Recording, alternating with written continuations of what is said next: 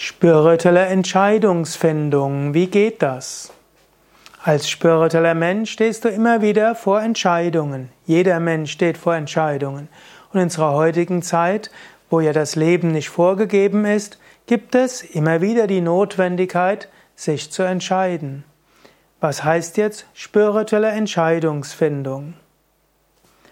Die Bhagavad Gita als archetypische Empfehlung für spirituelle Entscheidungsfindung. Die Bhagavad Gita ist vielleicht das Werk schlechthin, um einem zu zeigen, wie man sich spirituell entscheidet. Ein Schüler namens Arjuna ist vor einer ganz schwierigen Entscheidung, eine Entscheidung, wo es um Leben oder Tod geht. Egal wie er sich entscheidet, es wird schlimm ausgehen.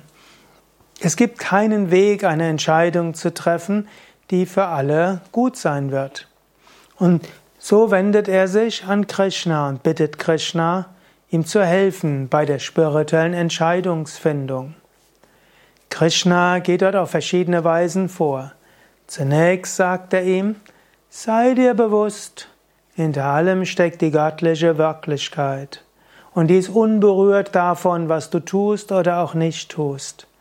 Und so wäre der erste Schritt der spirituellen Entscheidungsfindung, sich bewusst zu machen, ganz so wichtig ist die Entscheidung nicht, die ich zu fällen habe.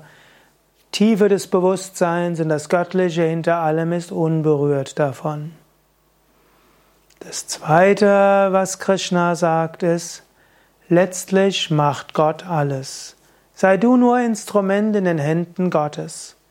Und egal wie du dich entscheidest, Gott wird dafür sorgen, dass das geschieht, was zu tun ist. Sei also entspannt. Vertraue darauf, es geschieht, was geschehen soll. Das dritte, was Krishna dem Arjuna lehrt, ist, meditiere über regelmäßig Meditation. Und auch wenn Arjuna jetzt in der Situation nicht umsetzen konnte, was Krishna ihm vielleicht raten wollte, ist, nämlich längere Zeit zu meditieren, ist das etwas, was du als spiritueller Aspirant beachten kannst. Stehst du vor einer wichtigen Entscheidung, dann ziehe dich eine Weile zurück. Verbringe vielleicht ein paar Tage im Ashram, faste eins, zwei oder drei Tage lang, schweige. Das hilft. Oder natürlich, so wie es Arjuna macht, sprich mit einem spirituellen Lehrer. Beziehe einen spirituellen Lehrer mit ein und bitte ihm um Hilfe. Auch das wäre eine Möglichkeit. Nächster Punkt ist, überlege, ob ethische Gesichtspunkte eine wichtige Rolle spielen.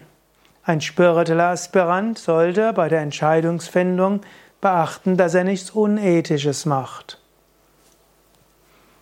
Mache nichts, was andere verletzt, mache nichts, was nicht wahrhaftig ist, betrüge nicht und so weiter. Spirituelle Entscheidungsfindung dann auch Sattvik, Rajasik und Tamasik. Mache nichts nur aus dem Ego heraus, um zu zeigen, wie großartig du bist.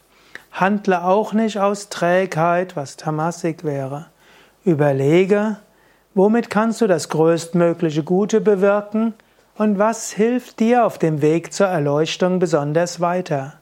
Spirituelle Entscheidungsfindung heißt also, sei dir bewusst, was du tust, welche Auswirkungen hat es auf andere und auf deinen spirituellen Weg.